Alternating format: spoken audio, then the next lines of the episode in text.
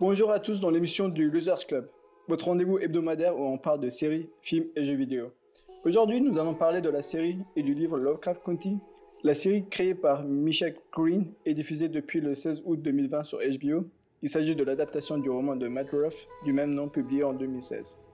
Nous allons dans une première partie discuter à propos du livre, puis en deuxième discuter de son adaptation de la série, euh, de son adaptation à la télé et finir par comparer les deux œuvres. Je suis Hugues, le modérateur de l'émission aujourd'hui. Avec moi, Mika qui aurait bien voulu se transformer à un écrivain à succès. Bien sûr. Céline qui aurait bien voulu se transformer à Atticus, le personnage principal de la série et du livre. Et euh, en dernier, nous avons Thierry euh, qui aurait bien voulu se transformer en Poutoulou. Non, c'est pas Cthulhu. Cthulhu Cthulhu, ouais. C'est Cthulhu. Cthulhu. Toujours dans l'excès. Cthulhu, Cthulhu. I don't know what is it, but... Cthulhu. Cthulhu. À, cette, à ce monstre euh, incroyable dans la série et dans le livre. Dans la série, il est pas. Un, un choix particulier, Thierry. Hein. Il est dans le livre, oui. Il est dans le livre de Lovecraft, par contre. Bref, revenons à notre série et notre livre. L'histoire se déroule à Chicago en 1954, quand son père Montrose est porté disparu. Atticus, le personnage principal, le jeune vétéran de la guerre de Corée, s'embarque dans une traversée des États-Unis aux côtés de son oncle George. Nous allons parler du livre et la première question serait c'est comment vous avez découvert le livre et par quel intermédiaire? Thierry, si tu veux bien commencer. Euh, J'ai découvert le livre grâce à l'adaptation, tout simplement, parce que j'en avais jamais entendu parler euh, avant. Euh. Mais j'ai déjà lu Matreuf pour euh, un livre qui s'appelle La proie des âmes, qui est sorti en 2005 en France et en 2003 euh, aux États-Unis. En anglais, c'est Set This House in Order. La proie des âmes, en fait, c'est un thriller sur un personnage qui a des personnalités multiples, et donc il y a énormément de personnages euh, dans ce livre. Et donc, euh, quand j'ai lu Lovecraft Country pour, euh, pour me préparer à l'adaptation, j'ai vu que justement Matreuf faisait encore un patchwork de personnages. Parce que comme tu le dis très bien hein, dans le premier chapitre, dans le premier chapitre, Atticus il va à la recherche de son père, mais ce n'est que le premier chapitre et on va voir par la suite tous ces autres personnages qui vont vivre des aventures extraordinaires. Et euh, donc voilà, j'ai lu euh, le livre cet été, il est sorti en 2019 en France. Euh, et voilà pour moi, pour ma découverte du livre. Pour le livre que tu as dit, le premier livre de Matt Ruff, qui est sorti en 2005, le personnage avec des personnalités multiples, m'a fait penser au film Split. Est-ce que c'est le film qui a été adapté par le livre ou ça n'a aucun lien? Euh, non, de ce que je sais, pour Split, il s'est pas inspiré de ce livre. Euh, il s'est plutôt inspiré d'un autre livre très connu euh, qui s'appelle Les vies multiples, Les mille et une vies de Billy Milligan. Mais en fait, euh, La proie des âmes, c'est pour moi le deuxième autre grand livre qui parle de ça, parce qu'il y a vraiment un thème qui est fouillé et une vingtaine de personnages, peut-être moins, mais une quinzaine de personnages qui existent. Donc il n'est pas très connu. Split est devenu beaucoup plus connu que ces livres-là, mais euh, en tout cas, on voyait bien que Matt Ruff, il aimait déjà euh, faire plein de personnages et raconter plein de choses en même temps. D'accord. vois. Et toi, Mika, quand t'as décou- est-ce que tu as découvert le livre avant l'adaptation et par quel intermédiaire? Alors, euh, pour moi, j'avais. C'est marrant parce que du coup, j'ai euh, les proies- la proie des âmes euh, dans ma bibliothèque, euh, offerte par Kay, elle se reconnaîtra, euh, que j'ai jamais encore jamais lu, mais Ouh. ça va arriver un jour. Ouh. Et euh, du coup, euh, c'est vrai que euh, j'ai découvert le Lovecraft Country, County par le biais du- d'un book club que j'ai fait aux États-Unis, un book club sur des romans de science-fiction et de fantastique.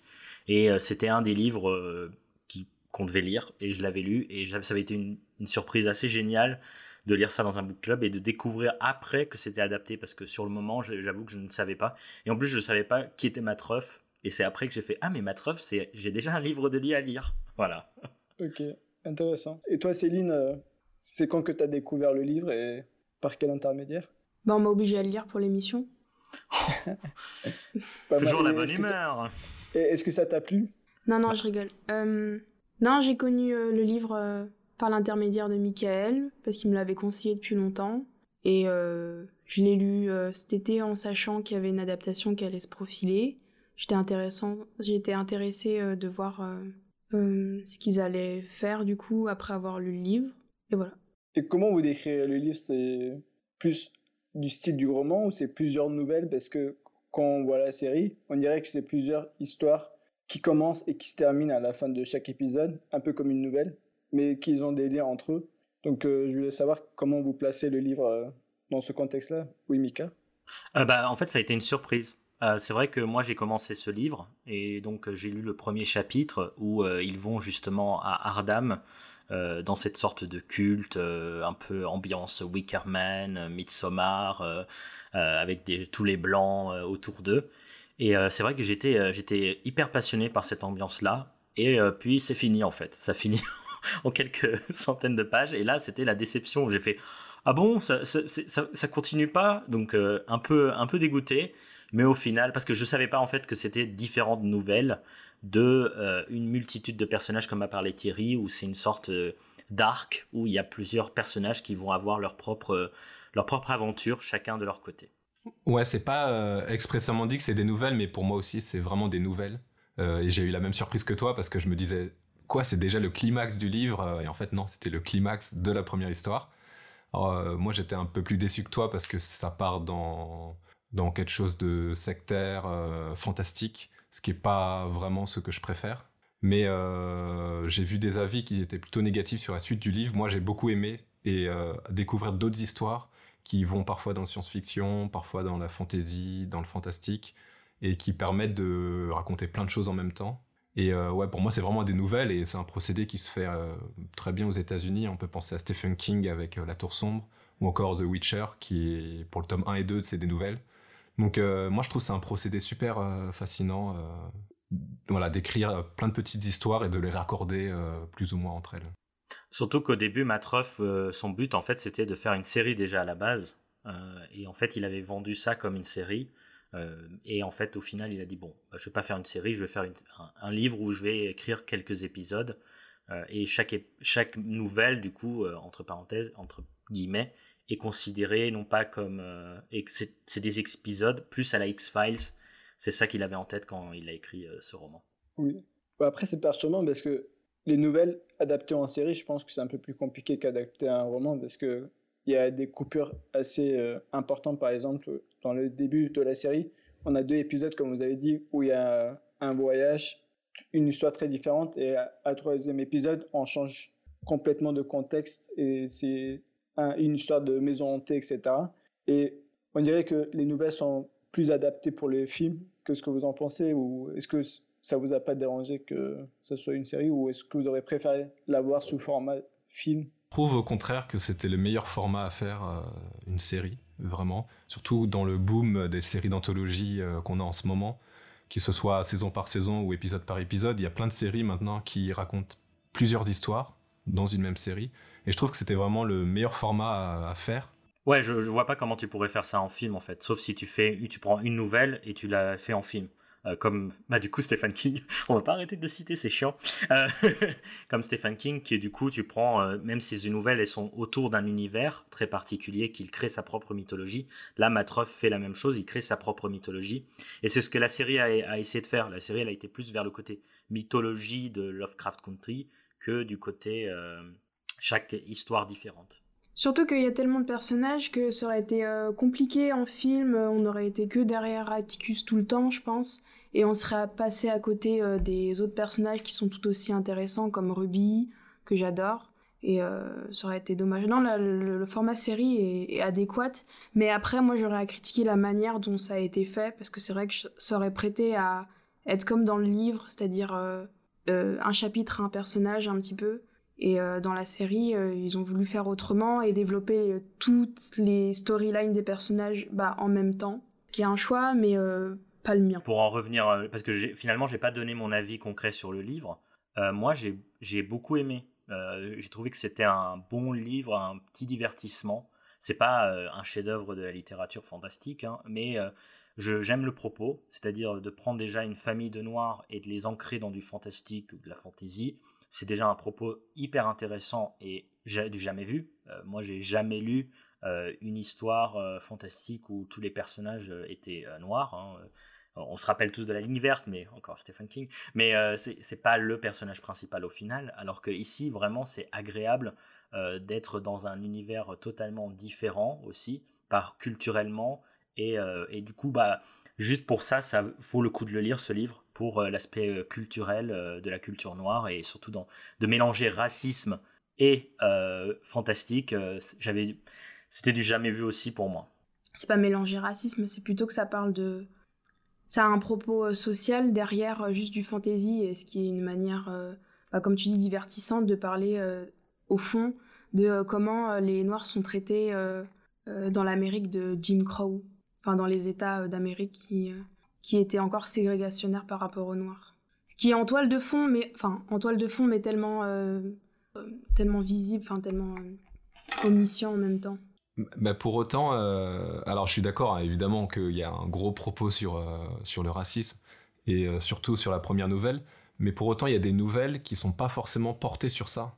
Et, et je pense que Matreff, du coup, il a écrit quelque chose aussi qui est un hommage au Pulp Magazine des années 50, qui s'écrit très simplement et qui n'est pas du tout écrit comme euh, du Lovecraft hein, pour le coup. Euh, Lovecraft qui va plutôt faire des phrases longues, euh, pleines de, poésie, d'essayer de te, de te, perdre à l'intérieur d'une phrase sur les confins de l'humanité. Parfois, il arrive à, sortir tout le vocabulaire en une seule phrase. C'est c'est presque trop, mais il a une manière aussi bah, très ancienne hein, d'écrire Lovecraft, qu'on peut plutôt rapprocher de la fin du 19e. par exemple, l'étrange cas du Dr Jekyll et Mr Hyde, des, choses un peu plus écrites. Là, Matreuf, pour moi, il écrit très simplement. Et, euh, et aussi, du coup, des histoires du coup très simples. Par exemple, que Dick, qui est euh, le fils de George dans le roman, quand il euh, voit une poupée possédée, pour moi, il n'y a pas vraiment de propos sur le racisme derrière. Alors, il est relié aux autres nouvelles, donc il a quand même un écho, mais il y a des nouvelles qui n'ont pas vraiment ce propos-là. Et je trouve que c'était aussi intéressant parce que ça allait dans le divertissement plus que. Euh, enfin, pas plus, mais ça allait aussi dans le divertissement, en plus du propos social et euh, de, voilà, des États-Unis. Justement, c'est, euh, j'ai beaucoup aimé cette nouvelle un peu avec la poupée vaudou. c'est peut-être une de mes préférées, avec aussi celle dans l'espace, de pas de l'espace, mais celle où la mère va dans une sorte de planète et j'ai beaucoup aimé, qui est peut-être la nouvelle, euh, quand cette mère va dans la planète, c'est la nouvelle la plus Lovecraftienne, je pense, du roman. Euh, même si du coup, effectivement, ça va, ça va un peu partout dans tous les genres et tout ça. Et, mais il y a des nouvelles qu'on préfère que d'autres. Et c'est pour ça aussi que c'est plutôt agréable à lire.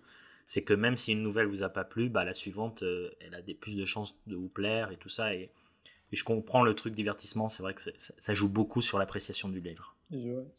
Ouais, là, cette euh, poupée vaudou, pour moi, c'est un peu du chair de poule. Euh, ça se prend pas trop la tête, en fait. Euh.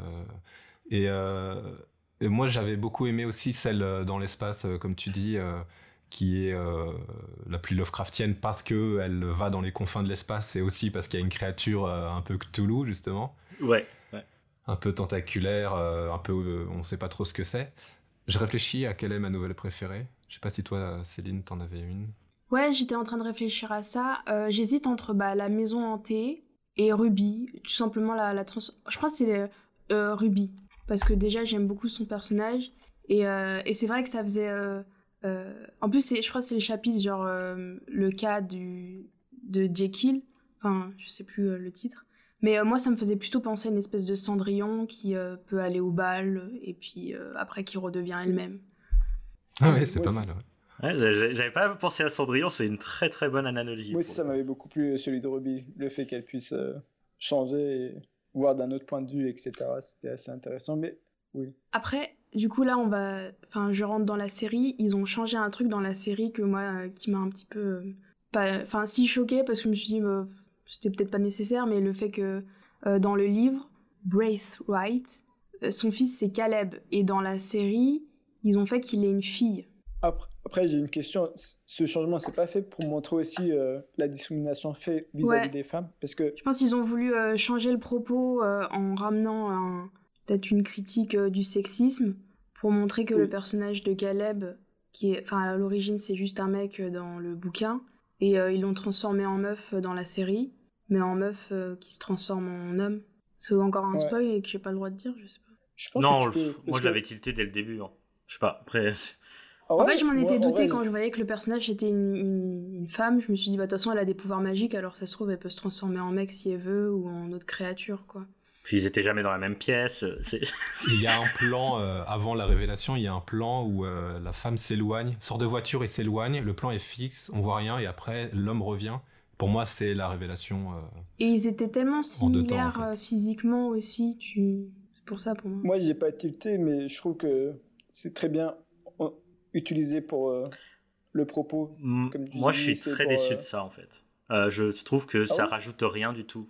au contraire, j'aimais bien le côté Caleb, l'homme blanc qui euh, c'est le pire ennemi que tu puisses avoir parce qu'il n'a pas l'air très raciste. Il n'est pas vraiment raciste. Son but dans la vie, c'est juste lui, dans le livre. Euh, lui et son succès et devenir le maître du monde en quelque sorte. Euh, ce qui crée un, méchant très manichéen, mais, mais ça marche en fait dans ce genre où tous les méchants, tout le monde est méchant en fait. Tous les blancs sont méchants. Ils sont méchants parce qu'ils sont racistes. Mais lui, il est méchant parce que c'est le méchant ultime en plus. C'est parce que c'est égocentrique. Euh, et euh, j'aime beaucoup ce personnage et du coup créer le personnage féminin dans la série moi c'est un peu une déception parce que je trouve que ça rajoute rien du tout ça rajoute même un propos au contraire plus humanisant pour elle alors qu'on n'a pas besoin d'humaniser le personnage méchant euh, si tu veux rentrer dans le pulp comme disait Thierry bah là t'as pas besoin d'humaniser le personnage du méchant et il aurait dû rester une ordure dans tous les cas je vois ton point de vue mais pour moi le propos qui m'a plu c'est que quand t'es noir certes t'as beaucoup de discrimination donc quand tu deviens blanc, certes, tu peux avoir certains privilèges, etc. Mais être un blanc n'est pas suffisant. Il faut être aussi un homme dans, cette, euh, dans ces périodes-là. C'est mon problème dans la série aussi. C'est le problème de la série, c'est que on parle des noirs et en fait la série du coup elle a voulu parler d'autres choses aussi. Elle a voulu parler euh, de la place de la femme, elle a voulu parler euh, donc la place des noirs, on, le savait déjà, la place des homosexuels. c'est c'est un peu trop une accumulation et ça devient presque c'est même un peu mauvais goût je trouve, un peu bestiaire euh, il y a les bêtes d'un côté et il y a aussi euh, les minorités de l'autre. Alors que moi, je trouvais pas que c'était le propos du livre et que juste euh, le racisme, c'est déjà un gros sujet et que t'as pas besoin d'accumuler avec la place de la femme. Et la place de la femme noire, c'est déjà une place importante qui est décrite dans le livre. Donc, en plus de la flamme blanche, qu'est-ce qu'on s'en fout? C'est vraiment de trop. Hein. Donc, pas qu'on s'en fout des femmes, mais je trouve pas que c'est le propos du livre. Je trouve que le propos du livre, c'était la place des noirs en général, que ce soit femmes ou hommes. Je vois ce que tu veux dire. C'était mon coup de gueule, voilà. Montrose n'est pas homosexuel dans le livre, c'est ça? Non. Non. Non, il n'y a pas. Y a pas Je sais pas où ils ont été chercher leurs histoires, il n'y a pas de non plus. Bon, bref. Dans, ce cas-là, venant dans la scène, de toute façon, on est déjà immergé dedans. Euh, qu'est-ce que vous en avez pensé de la série? Est-ce que vous avez un avis général avant d'aller dans des questions plus spécifiques? Alors, par rapport à ce qu'on disait au début, que la série était le meilleur format, à mon avis, pour adapter, je trouve qu'ils se sont complètement plantés, en fait, puisqu'ils n'ont pas été dans l'anthologie. Euh, même si, euh, Ugur, tu, dis que ça en, ça en est. Tu as compris que c'était des nouvelles, donc quelque part, ils ont quand même réussi. Je trouve qu'ils n'ont pas assez séparé les histoires entre elles.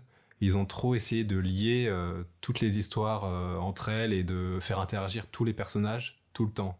Euh, il y a des histoires qui se suffisent à elles-mêmes, et je pense pas qu'on ait besoin de scènes un peu filler où deux personnages qui n'ont rien à voir avec l'histoire discutent, parce qu'il faut qu'à un moment donné ils discutent, qu'ils parlent de, des conséquences de l'épisode 1 et 2, alors qu'en fait non, on n'en a pas envie. L'épisode 3, c'est une histoire de fantôme, et on n'a pas envie d'avoir sans cesse les conséquences de l'épisode 1 et 2. De même dans la suite des épisodes, en fait. Je pense qu'ils au début, j'étais content qu'ils prennent 30 minutes dans l'épisode 1, qui est pas forcément euh, facile à voir, hein, l'épisode 1, parce que c'est assez long et on ne sait pas où ça va, mais ils prennent 30 minutes pour montrer tout le monde. Et je me suis dit que c'était quand même une bonne idée de faire ça, de montrer d'abord tous les personnages, parce que ça allait faciliter l'entrée dans chaque histoire, qu'il y aurait du coup pas besoin d'exposition. Dès l'épisode 1, euh, Laetitia dit à sa sœur, euh, il faut qu'on trouve une maison. on voit Dee qui dessine. Donc on a tous ces éléments qui vont nous faciliter en fait l'entrée, euh, l'immersion dans les histoires. C'est ce que je pensais. Mais en fait, malgré cette euh, première exposition de 30 minutes, ils ont quand même été obligés à chaque épisode d'annoncer plus ou moins l'épisode d'après. Le seul euh, cas où j'ai trouvé ça intéressant, c'est pour l'épisode de Ruby, qui est l'épisode 6, je crois, où la relation qu'elle a, qui va l'amener à l'épisode 6, la relation commence à l'épisode 5. Et là, j'ai trouvé ça intéressant parce que justement, dès le première seconde de l'épisode 6, boum, ça commence, on, est, euh, on a une femme dans son lit, et ça commence. C'est ça que je trouvais intéressant dans cette manière de faire. Mais de manière générale, j'ai pas du tout aimé euh, qu'ils relient trop leurs histoires. Et, justement, dans l'épisode... Oui, donc en fait, ça, c'était l'épisode 5, pardon. Et justement, l'épisode 6, qui est un épisode à part entière. Et donc ça renforce encore plus. donc toi, tu aurais préféré qu'on coupe plus le lien entre les histoires et que ça soit plus des trucs comme dans le livre, très, on passe d'une histoire à l'autre. Oui, parce que pour moi, il y aurait eu un intérêt plus important pour les histoires en elles-mêmes et non pas que ce soit des petites aventures qui sur une heure ne durent que 30 minutes en fait, pour la plupart, parce que les 30 autres minutes servent à mener une enquête qui ne nous intéresse pas forcément. Donc justement, euh, l'épisode 6 qui se passe en Corée, entièrement en Corée, et on ne voit pas les autres personnages, ça c'est brillant. Et de même, euh, l'épisode 5 qui commence vraiment avec Ruby dans son histoire, c'est intéressant. Et là, c'était intéressant de, de, commencer un peu l'histoire à l'épisode précédent. Mais sinon, euh, mais en plus, ça perd le divertissement que je trouvais intéressant dans le livre.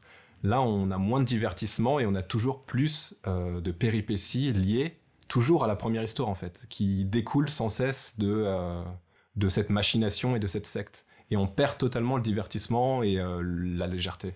Ah ouais, c'est le grand emmerdement, hein, parce que, franchement... Ouais, vas-y Céline. Non, mais ce que j'allais dire, c'est que c'est drôle que moi aussi, mon épisode, enfin jusqu'ici, on va dire, mon épisode préféré, c'est euh, l'épisode 6 aussi qui se passe en Corée. Alors que je pensais aller, aller... Alors que je pensais préférer l'épisode sur Ruby, quand je m'étais imaginé la série.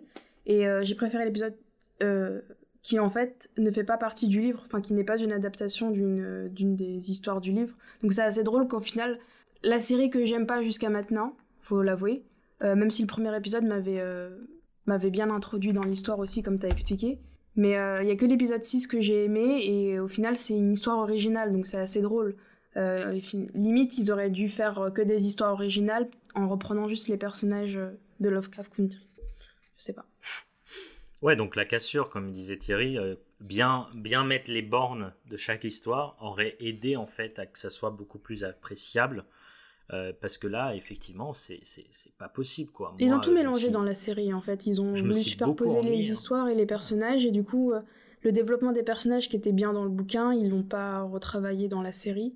Et euh, ils ont voulu faire un, ils ont voulu faire du pur divertissement, mais dans ce cas-là, faites pas, de ça faites pas ça sur HBO et faites ça sur Netflix, quoi. Bah non, mais là, c'est juste que moi, je, vraiment, je me suis vraiment beaucoup ennuyé. Euh, alors que je suis plutôt un spectateur que ça me dérange pas les trucs lents, mais c'est parce que juste, en fait, j'en m'en fous de totalement de ce qui se passe pour les personnages. Et donc ça, c'est le côté mauvais de la série, je trouve. Intéressant, parce que moi, contrairement à vous, j'ai moins de connaissances sur le livre et j'ai plus découvert euh, Lovecraft Country grâce à la série. Et pour moi, j'étais plutôt positivement surpris et j'ai trouvé que c'était une très bonne réussite. Et je trouve que c'est super bien réalisé, que les histoires sont assez bien, mais encore une fois, j'ai découvert la série en premier et je n'avais pas de connaissances sur le livre. Et je trouve que même niveau production, etc., c'est super bien réussi, c'est super bien raconté niveau histoire. les effets spéciaux, c'est réussi? Les, effets spéciaux, en fait, pour moi, c'était un peu enfantin, mais on s'en fout. Parce que pour moi, le propos, c'est pas plus la fantaisie, c'est plus le côté politique, euh, social qui essaie d'être raconté. Ouais, c'est facile d'être politique en mettant des discours de Martin Luther King, quoi. Merci, euh, on avait vraiment besoin de ça, quoi. Pour moi, ça m'a pas dérangé et personnellement, je trouvais vraiment que, comme tu dis, c'est pour moi la première série où il y a des noirs qui sont impliqués euh, dans des histoires de fantasy, etc., que je trouvais super intéressant. Même la relation blanc-noir qui était super bien racontée ça me faisait penser un peu à des films de Jordan Peele et je sais pas pour moi ça m'a pas dérangé et à ouais, mais, ça m'a beaucoup quand tu regardes quand tu regardes un film de Jordan Peele, Jordan Peele il dit pas euh, c'est raciste, c'est raciste, c'est raciste, c'est raciste. Voilà, tout le long euh, et il te met pas des discours de gens qui sont en train de dire euh, ah oui, on peut rien faire, on est malheureux et tout ça. C'est d'appuyer trop en fait. J'aurais préféré Jordan Peele vraiment derrière, qu'il fasse tous les épisodes. Je suis sûr que ça aurait été mieux. Et surtout qu'il a déjà fait des séries d'anthologie euh, il présente déjà la Twilight Zone. Euh, c'est lui qui a fait un peu euh, aider le reboot de la Twilight Zone. Et c'est lui aussi qui a fait cette série, j'ai oublié sur YouTube. Sur YouTube, Weird City, qui est aussi anthologique. Chaque épisode a une histoire, mais dans le même univers, du coup. Et t'as Gigi Abrams aussi derrière. C'est peut-être ça le, le, problème. Du coup, c'est vrai que j'attendais, sachant qu'il fait des films et des séries d'anthologie, je m'attendais vraiment à une série anthologique après avoir lu le livre. Et euh, je pense que comme J.J. Abrams, euh, Jordan Peele, il supervise, il apporte un soutien, des idées, une aide, probablement, mais c'est une série de Misha Green, en fait. pas, pas, de, pas de, des deux autres. Misha Green, je pense que son écriture est un peu trop euh, bordélique. Comme tu disais, elle essaie de défendre trop de causes en même temps. L'idée d'anthologie, elle, elle, a l'idée quand même, parce que elle sépare par exemple la première histoire, elle le sépare en deux épisodes, et les deux épisodes sont bien distincts. D'ailleurs, c'est même pas le même réalisateur pour le 1 et le 2. Donc elle a l'idée de séparer les, histoires. Euh, elle a même l'idée de créer cette histoire en Corée euh, qui sort de nulle part et qui est un épisode euh, solitaire. Mais pour autant, elle, a, été, assez perdue dans l'adaptation, je pense. Ouais, même je trouve, elle a essayé de trop dramatiser. Par exemple, rajouter l'histoire que le père est un homosexuel caché. Donc j'ai l'impression qu'elle avait voulu rajouter des sujets sur euh, un, une source, enfin un matériel qui avait déjà, qui, déjà essayait d'explorer pas mal de sujets. Et, euh, et du coup aussi, elle, comme euh, disait euh, Michael, elle n'a pas été subtile dans sa euh, démonstration du racisme de l'époque. Bon, je suis pas trop d'accord, mais j'avais lu qu'il y avait, euh, j'avais lu dans des critiques que c'était vachement aussi raciste anti-blanc de montrer de manière aussi manichéenne les. Moi, je suis pas trop d'accord là-dessus parce que bah, c'était le contexte de l'époque aussi, donc on n'allait pas non plus montrer euh, euh, les blancs sous, sous, une bonne image. Vu comment encore des blancs qui écrivent des, des critiques.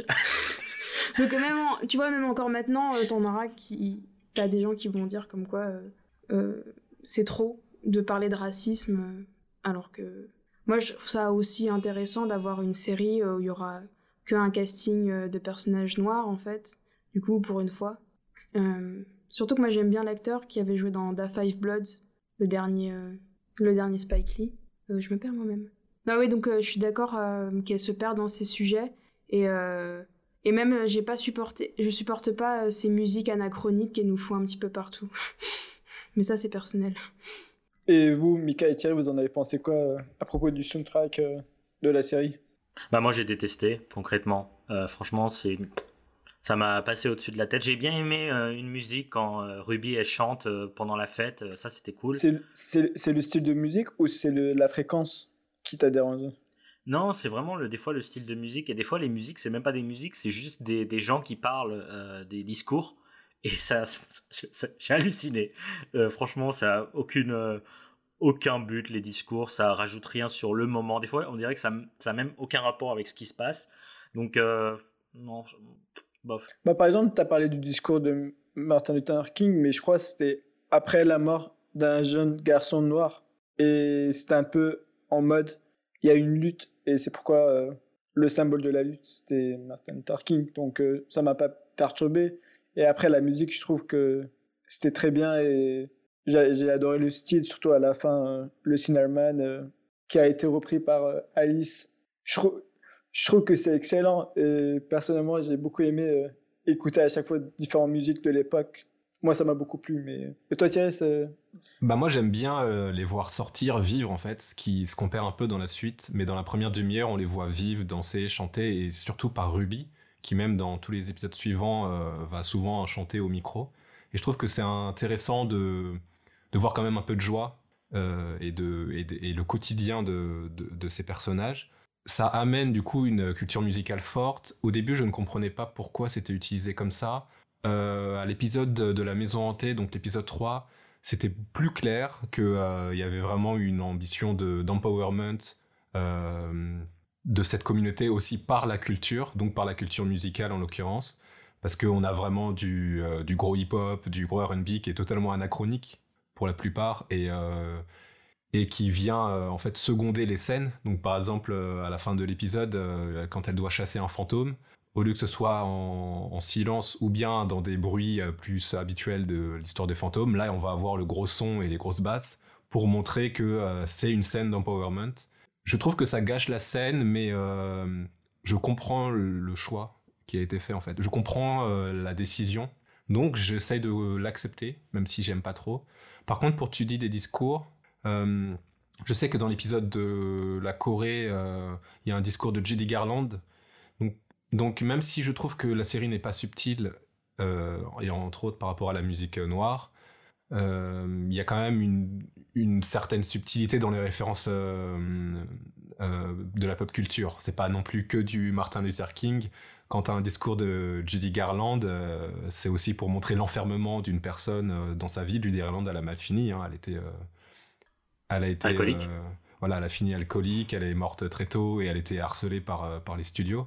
Et du coup, ça fait, c'est censé faire écho à à cette coréenne du coup qui, qui se sent enfermée dans sa malédiction et aussi à Atticus qui est euh, militaire et qui se sent enfermé. Enfin bon, c'est un peu plus subtil que juste euh, on va mettre euh, du Martin Luther King, même si encore comme la musique pour moi c'est un choix qui est difficile à accepter.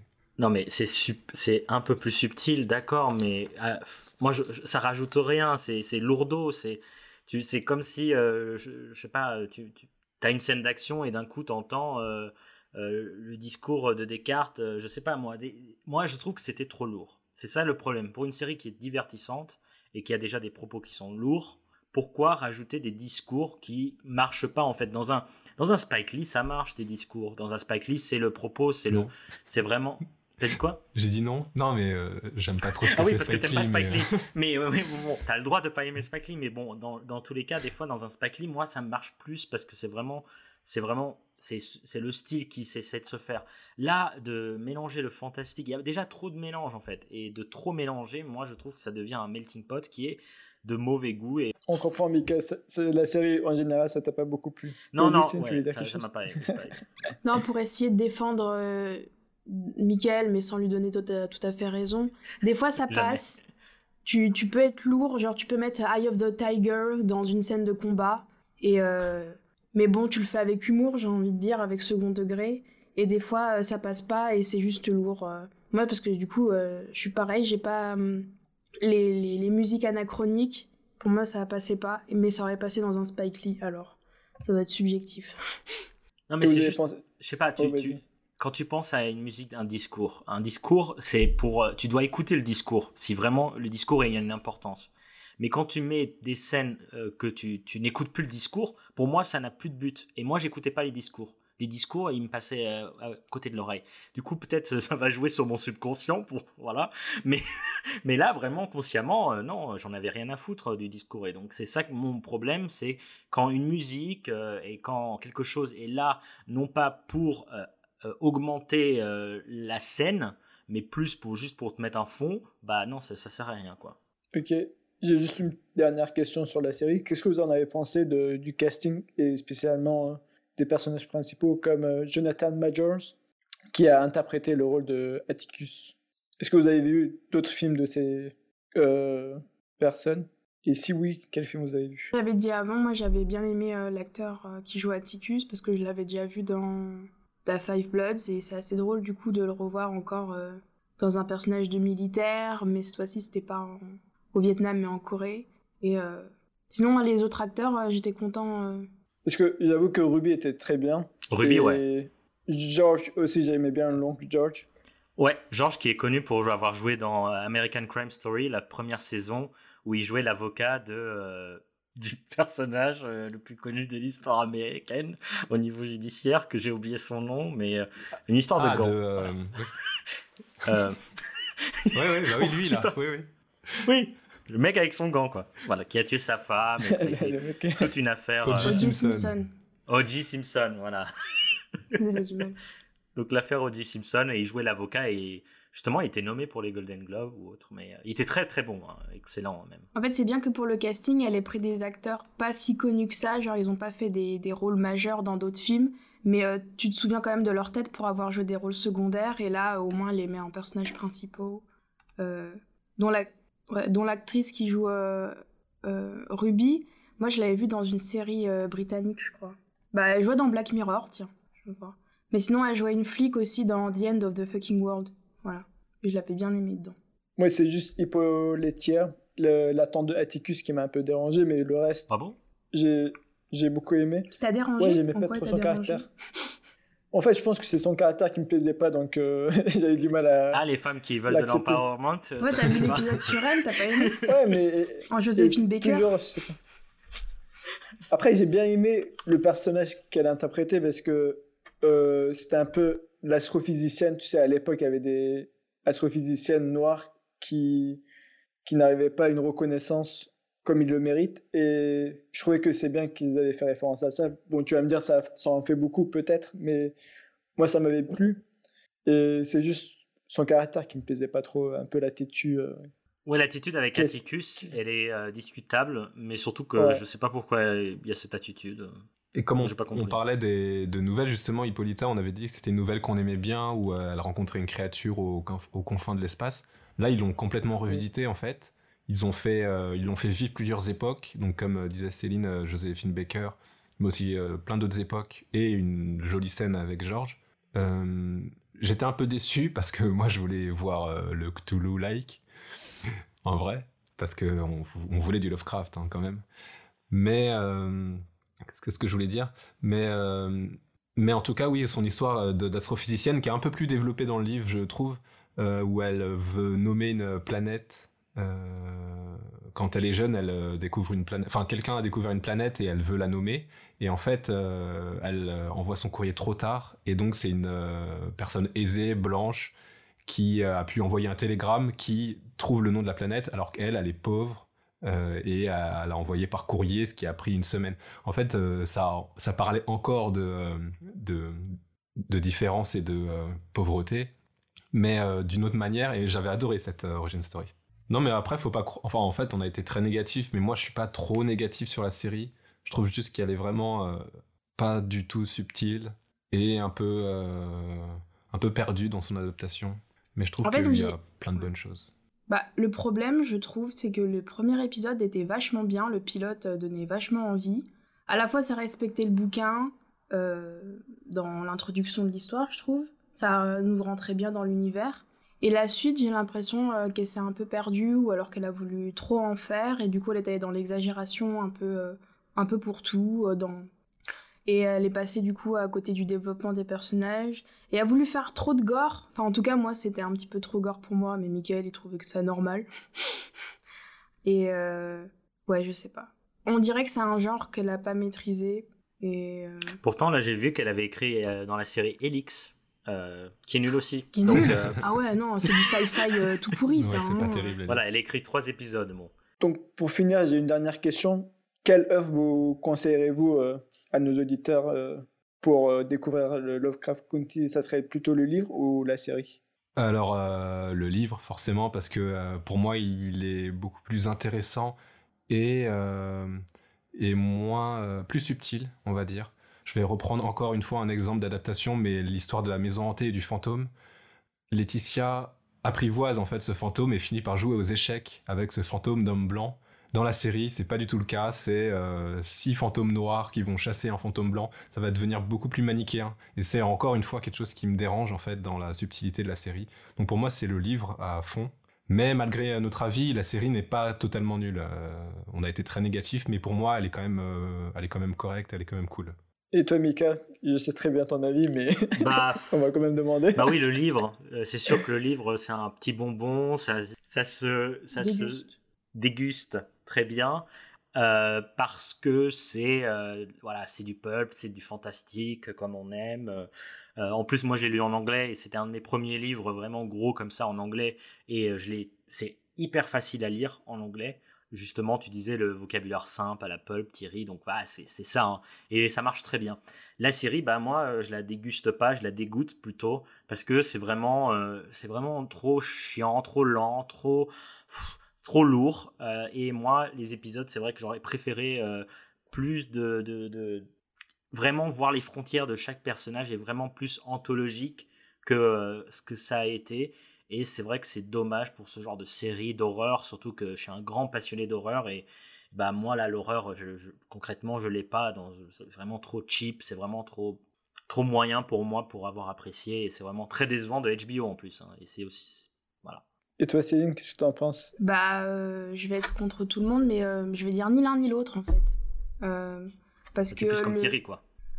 Si le livre il était intéressant, euh, justement, j'ai envie de dire, pour être centré sur des personnages noirs pour une fois, euh, je l'ai lu un peu plus comme un roman d'ado, enfin assez rapidement. C'était un genre très facile à lire, donc c'est ça qui était, qui était bien.